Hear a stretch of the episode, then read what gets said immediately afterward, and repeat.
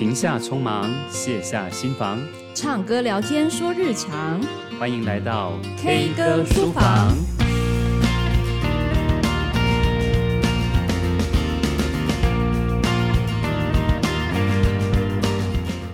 Hello，各位听众朋友，大家好，欢迎来到 K 歌书房。我是老苏苏明进，我是 K 罗怡君。哎，我们又来到第二集了。对，第二集。嗯，虽然上一集呢，我们讨论到对梦想的定义其实不太一样，嗯、但我相信呢、啊，多数的人呢、啊，其实没有在管定义的啦。好，不管你的诠释是什么，我的诠释是什么，嗯、呃，不管我有没有想清楚，但总之我每天都在生活，对，每天都会被梦想勒索。嗯、那你刚刚说有非常多的学生去找你嘛？嗯、那你是怎么跟学生做这种引导式的对话？很多孩子对于未来其实是，就刚刚我讲的，他不太敢去想象。嗯，那包括其实我毕业之后也有很多学生回来找我。嗯，几年前有一个孩子回来，我觉得很特别，他已经升高中了。嗯，接下来再过一两年他就要升大学，可是他一直感到很迷惘，对于未来不知道该有什么样的想象或者什么样的想法。那当时我其实我也跟他聊很久，但是不太有交集，不太有着力点，对不对？他例如说，他他就突然就跟我说，嗯，也许他未来可以试着去做一个旅行社的小队服啊？为什么天外飞来一笔？对啊，蛮惊讶，说为什么这样子呢？他就说，嗯、呃，他去毕业旅行的时候，跟这些小队服相处，他看到他们非常开心啊，而且他们可能活力四射，带着。带着大家去做很多团康，他就觉得嗯，这是可能是一个好的工作哦，所以他未来想去当一个小队服这样。他好可爱哦，他不想那些队服，对，都是被逼的吗？对，他们的孩子都是被逼的。对，好，所以后来我就觉得很有意思，我就跟他说：“好，那我现在给你一个功课。”哎呦，又有功课。我你知道，你擅长拍作业，当老师就是这样嘛，很喜欢。但他其实来找你，也许就是希望你给他一个很明确的一个指令去探索。好，你给他什么功课？我就跟他说，其实你应该回去好好想一想，二十年之后你想要做什么？嗯，二十年的你应该是是个什么样子？就是不设限的去想这件事情。所以这个孩子后来他就传了一个简讯给我，他正在努力去想，从小队服开始想。对，他就说，嗯，他未来的话，他可能还是想去当个小队服，嗯、哼但是只是他一个呃比较前面的一个计划，起点，对，对可能未来可能再想要去往旅行社方面去进行，嗯、那甚至他可能想要去国外带更多人去参观各国，我觉得很棒。哎，所以你看他的线拉出来了啊，对不对？对那我觉得刚刚这个对话的重点在于啊，呃，他发现了，他跟你对话的时候，他可能。呃，发现了他自己觉得快乐的那个时光，就是浮现在他的脑海里，嗯，或者说那个队服的样貌是他想要成为的人，嗯哼哼，我觉得这蛮重要的，因为我们通常在跟孩子做这种，跟尤其是那种没有兴趣，然后没有动力的孩子做对话的时候，常常会也觉得很没有着力点，对。但是如果他这个时候有冒出来一个快乐的图像，嗯哼，哦，也许那个会是一个方向。那你看他后来不就把这条线拉出来了？我觉得爸爸妈妈也应该真的让孩子们多去接触不同的事物，让他在每一个事物里感受到他的快乐，他会去尝试哪一个才是真的他值得投注热情的部分。这样，我知道听到这里应该会有蛮多家长觉得老师，但是我的孩子他只会说打电动很快乐。嗯。对啊，对啊，对啊，对啊，我的学生大部分都觉得打电动很快。上网看影片很快乐，这样对耶。对，所以嗯，我曾经被问到这个问题，嗯、然后我就尝试说，那我该怎么跟这样的孩子对话？因为感觉那个线不太一样，有没有？他好像不能像小队服一样拉出一条线来啊，不然的话，如果拉到电玩，就总不能每个都电玩电竞选手吧？或者是当 YouTuber？哎，对对对，但是好像就这样一层，他也没有再更上去了，因为当 YouTuber，他要追求的可能就是。呃，业配啊，或者是收入啊，或者是点赞率，它没有后面更长远的职业发展。但我就通常不会这样子想，我就会跟孩子说：“那请问一下，你打每一个电动玩具都一样快乐吗？说你打哪一个游戏是最快乐的？”他们没有想过这个问题，但有些人会说：“哦，那个什么什么超难玩，会吧？哈，嗯、那个那什么什么超好玩。”然后我通常就会说，那你觉得那个为什么难玩，跟这个为什么你喜欢？你最喜欢这个电玩的哪一个点？其实当你在跟他聊电玩的时候，感觉上好像在聊电玩的架构，或者是内容，或者节目，其实不是，是你在帮他抓他到底喜欢这个电玩里面的什么元素，嗯嗯嗯、然后那个元素才是未来你可以帮他设计什么活动，或者是请他去尝试哪一方面活动的那个线索。比如说有些人跟我说他喜欢这个电玩，是因为他喜欢角色扮演，他可以切换自如不同的身份，或者是有些人他喜欢闯关的刺激感，就这一个超刺激最刺激。所以你看，每一个人被不同节目吸引，也代表着他有不同的特质。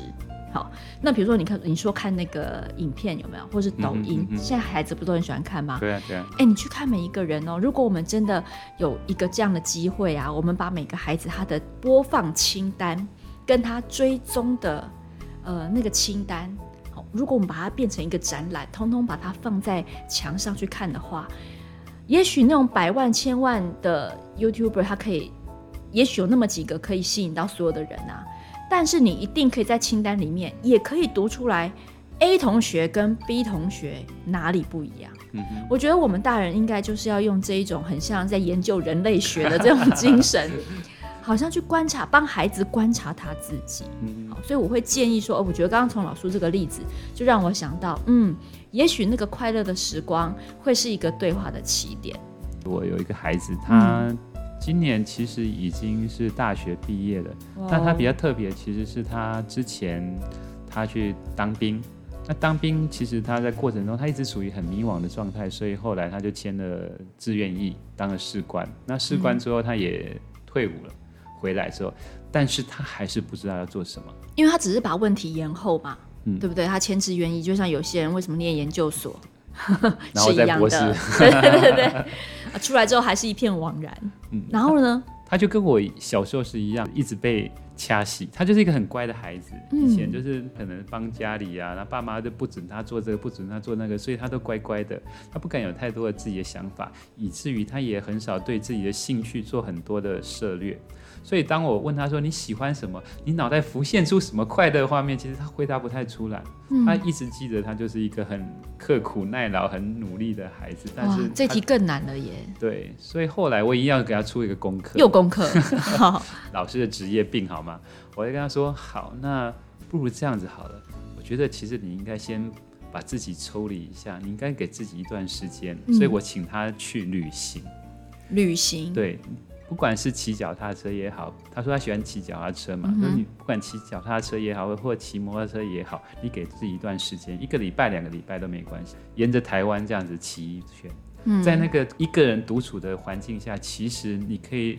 体会到大量跟自己的对话，对，你可以跟身边的有很多的互动，你看到很多的人事物，你所感兴趣的，甚至你可以跟自己做很大量的对话。也许你可以从这个过程中找到你兴趣啊，或者是热情，可以从那个当一个起点。嗯，结果他有去旅行吗？不知道哎，后来就没有联络了。对，但是这些故事就一直让我有很多的想法，就是说，嗯，就像我们上一集一样，我们给孩子太多的前置了。他应该去更多的探索，让他的焦点可以在他那个生活里头。嗯，不过我觉得，身为师长或爸妈也不要有太大压力，因为呢，我们毕竟不是呃身经百战，或是人生历练也多么的丰富哈，所以万一我们不会引导的时候，我觉得最大的、最简单的方式，其实真的就是。Let it go，就在听我们的 podcast。哦哦哦，是这样，哎、欸，很会置入吧？对，嗯，呃，因为，Let go，嗯，那呃，其实我后来发现呢、啊，在呃比较放养的那种状态里面，孩子比较有空间去让时间带着他找到他的线索。因为有些时候机缘也是需要等待的，嗯。机缘也是需要它沉淀下来有空白时间的，所以如果我们一直不断的帮他排满了所有事情，啊，就好像老天想要给你一个头奖彩券，但你总要先去买吧，你总要先去买彩券吧，好、嗯，但万一你没有时间买彩券，你做的都是呃非常多其他各式各样的努力，不是说有错哦。但是如果你都没有没有时间，也没有机会去买那一张彩券，其实老天要给你机会也很难。嗯哼，嗯哼，所以我觉得有时候空白时间，或者是呃，就让他放手，让他自己去无聊一下、发呆一下，也是一个很好的开始哈。特别是对于那种过度认真、过度努力的爸妈们来说，嗯嗯，我觉得听我们 podcast 的应该很多都是过度努力的吧？对，像我以前的职业病就是说，哎、欸，其实我看到学生在发呆啊、没事做啊，我都会叫他去。做一点什么事情？人家在做白日梦，没办法，这是老师的职业病。可是后来我就发现，这样的时间其实是很可贵的，很可贵啊！你知道，他我自己后来就发现，我自己在很多的一些创意啊，很多的发想啊，都是在那个嗯很多的幻想、很多的发想里头，慢慢的组织起来的。所以这些事情是很珍贵的，有给孩子一段这样的时间。那你有做过白日梦吗？你有曾经乱想、幻想过什么吗？我刚我就说我其实是一个比较务实哦，好好好好，务实务实。但是的确，就像你讲的，就是幻想这件事情可能是重要的。对啊，那你知道我都在幻想什么吗？你幻想什么？最近常常在幻想我自己是一个演员呢。哦，演员呢。对呀，你有没有觉得很好笑？就是如果你按照现实生活的条件来。来思考的话，按照你务实的生活条件来思考，这件事情更不可能发生，因为不会有人想要看一个从来没有演戏经验的欧巴桑，然后在荧幕上又不是很好看的人去演员啊。嗯、但是我不知道为什么，我脑袋里面就会一直蹦出这个想法。嗯嗯。然后我常常就会边走路边讲话，然后我女儿都会吓到，她就会说：“哎、欸，你刚才跟谁讲话？”我说：“哦，没，因为我也没有戴蓝牙耳机，你知道吗？”嗯、然后她就我说：“哦，没，没事，没事，没事，我刚刚只是在跟自己讲话。”但我不知道为什么我在演戏啊。对，排戏。对，可是，哎、欸，你知道，我觉得我在做白日梦的时候很开心哎、欸。嗯哼，就是他，就算只是随便乱想，我都觉得好开心。然后我曾经想过，为什么我自己会想到这个角色？我发现原来我可能真的对于别人的情绪，现在非常容易共感。嗯，所以我觉得好像一个演员可以融入那个角色，然后把它诠释出来，是一件很奔放、很释放能量的事情。对，所以给孩子很自由的想象，那才是他们未来的梦想，才有办法真的有梦想啊！如果在此刻已经把所有东西都掐熄了，你前置了他的想法，他对未来就不会有很太多的想象。想象一个自己有兴趣但不敢尝试的事情，其实也是很美的过程。对啊，结果你现在比我当演员了，对不对？你当过了，对不对？应该说，其实我以前小时候。不对，我成长的过程也曾经有这个想法，但是我都偷偷把它放在心里头。哦哦、我相信很多爸爸妈妈心里头一定有很多想法，他想做，但是偷偷把它藏起来。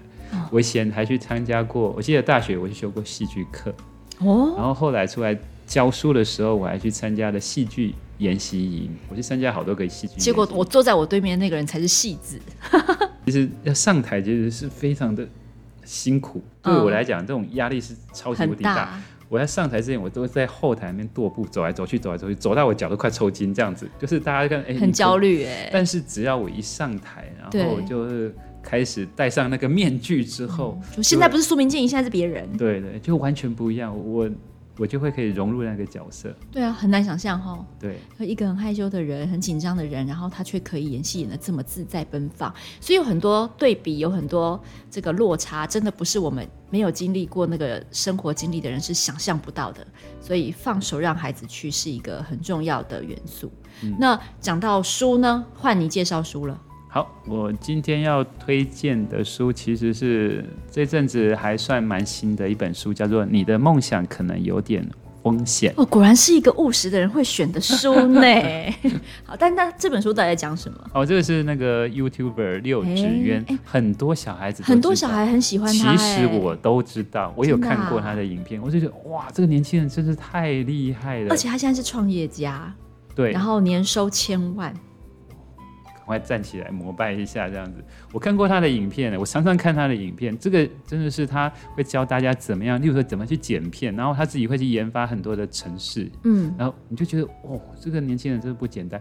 但我看过他的传记之后，我觉得还蛮讶异的。他以前就是几乎是一个卤蛇，嗯、一个失败者，嗯、对他甚至因为成绩很差，他要已经要被送去。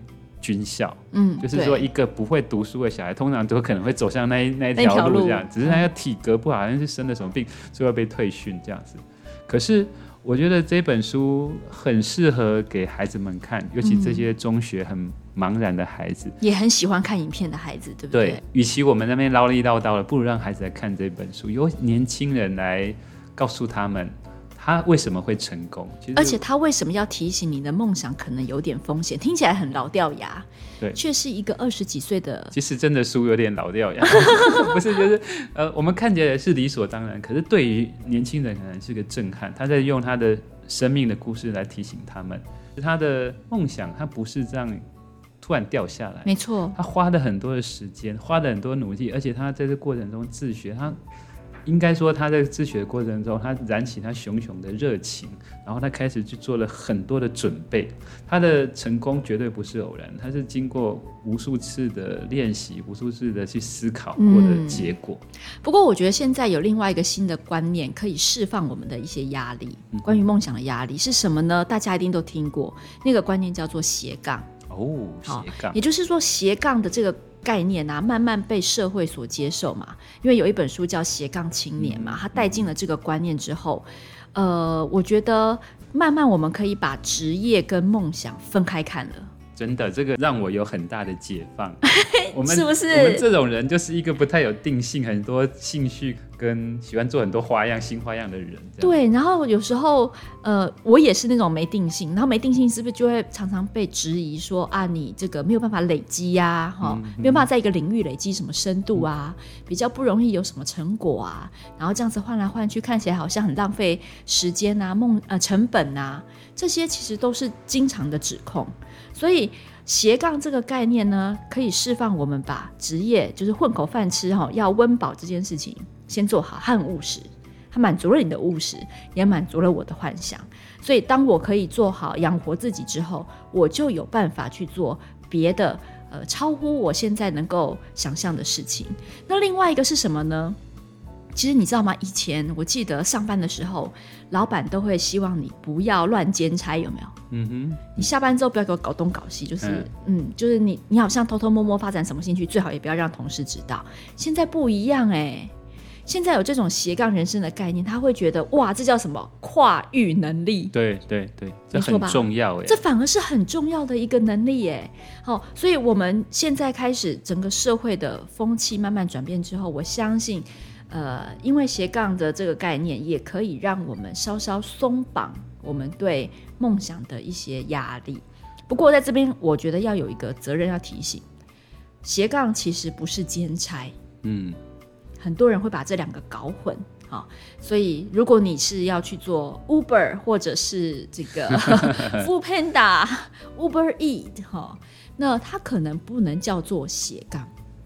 对我来讲，斜杠通常是比较偏向你后面那个部分，就是说它是一个跨领域的部分。嗯，那像我们以前在读书的时候，其实像我念的是科学教育。嗯，那我你念科学教育哦，我第一次知道哎。天哪！其实以前我们觉得，嗯，我们念这东西干嘛哈？因为我们后来发现，其实这个是很不同的，因为我们是在的教育跟科学的中间。连接了两个部分，也许我们教育可能没有教育系读得好，啊，科学没有科学领域也读得好，但是因为我们站在中间，我们可以知道这两个不同的领域，但是这两个不同领域同时间，我们可以发展一个更独特的一个优势出来。嗯，未来的人才都是这样子，懂得站在那中间的交集，懂得各领域的相关的一些能力，然后他就会培养出很多很独特的优势出来。对啊，所以才才会说，现在的斜杠啊，真正的斜杠能力是有一个核心优势的，嗯，只是说他把这个核心的优势呢，释放到不同的行业或者是领域里面，但你会发现他还是在使用他原本的优势，哈。那这个优势有的时候你可能会比较粗浅的讲，比如说，好，举举我的例子来好了，我现在是自由工作者，但我可能除了呃写作、演讲、主持。然后做一个 podcaster，然后我可能也可以开阅读的营队。你会发现，它都围绕着第一个就是我的讲话，嗯、第二个就是我的沟通。所以，真正斜杠的核心要有一个核心的优势能力。但是你知道吗？有些人说啊，这个人狂起来就没什么 能力啊，他是要斜杠什么？有一种斜杠能力我很钦佩，叫做适应力。嗯，有一种斜杠能力叫做学习力。嗯嗯嗯，有一些能力哈，不是像我们这种表表层上面可以展现出来的才华，而是这种很。能够随遇而安，然后他能够很快的像变色龙一样融入环境的这种能力，只是说这种能力太难被描述了，嗯、所以它很难被凸显出来哈。所以同时哦，斜杠不是剪裁，斜杠是有一个核心的优势，那这个核心的优势也等待我们用更多的想象跟发现，才有办法真的做到斜杠的精髓。所以其实我们这一整集都在谈，虽然谈的是梦想，但梦想。在现今这个社会，其实被重新定义的。没错，它可能其实是很多一些近期的目标，嗯，逐渐的完成，然后累积成一个比较好的一个未来。对，那甚至于它也可能只是很多的兴趣的培养，慢慢交织而成的东西。嗯，或者是说，它可能是不同领域的一些展现出来一个。非常精彩的样貌，这样。对啊，所以梦想就像是比较像是一个拼图啦。对，所以我们就不会再被那个梦想框住。嗯、对，就是那个它是一个拼图，所以你要收集很多不同的线索去拼拼凑出那个梦想，嗯、而不是说哦，今天要你就是追求着某一某一幅已经被想象固定的那一幅画。好，那换我要带。对，唱歌唱歌，K 歌书房。虽然我是一个没有定性的人，但是我却追求我的梦想，执迷不悔。好，嗯、大家是不是也感觉到有点年代了呢？执迷不悔。对啊，我接下来就想要唱这首《执迷不悔》。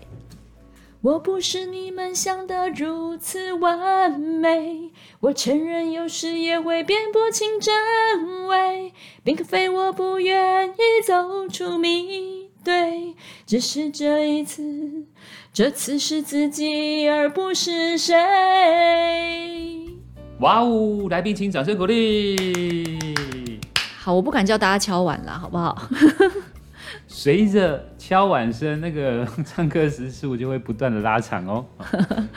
好，那为什么要选这首歌啊？嗯，因为我觉得这首歌执迷不悔。嗯，好，那感觉是我们每一个人应该面对梦想的一个态度，呃，面对自己的梦想就好了，不要面对别人的梦想执迷不悔哦。嗯嗯、但其实我选这首歌是因为，呃，在王菲这首歌的歌词里面啊，我觉得他他讲的说，我用我的心去看、去了解、去感觉，你并不是我，又怎么能了解？好，所以我觉得这几句话会让我给自己一个提醒，就是当下的感受，对每一件事物的感受。真的只有当事人知道，好，别人是真的不能去评断的。嗯、那当有一个人愿意为了某一件事情沉醉付出，就算是后悔也没有关系的时候，哎，那个是最美的时候，然后那个也可能也是他最幸福的时刻。嗯、千万不要觉得那那个人很不幸哦，因为他可能真的正在享受，呃，老天给他的一个礼物。那个礼物可能是像我这种没定性的人没有办法得到跟体会的。所以，我们的未来不应该是把它等同于梦想，而是说，在那个当下，其实我们一直处于很尽力，然后去享受它，我们所展现出来那个热情，那种愉快的心情，我觉得它才才是最重要的。没错，所以这一集的梦想，我们就要聊到这里。其实，呃，感觉聊一聊，我们下好几集的那个主题也都出来了。欢迎大家提供我们各式各样的主题，嗯、我们可以继续的聊下去。这样欢迎点播主题，也欢迎你点播歌。你如果比较喜欢歌的人，你可以点播歌，然后我想尽办法找一个主题把它纳进去，好不好？我们的服务可以做到这里。好，我们有一个小小的留言区，欢迎大家上去留言。嗯，那我们下次再见喽！记得按赞，拜拜。拜拜。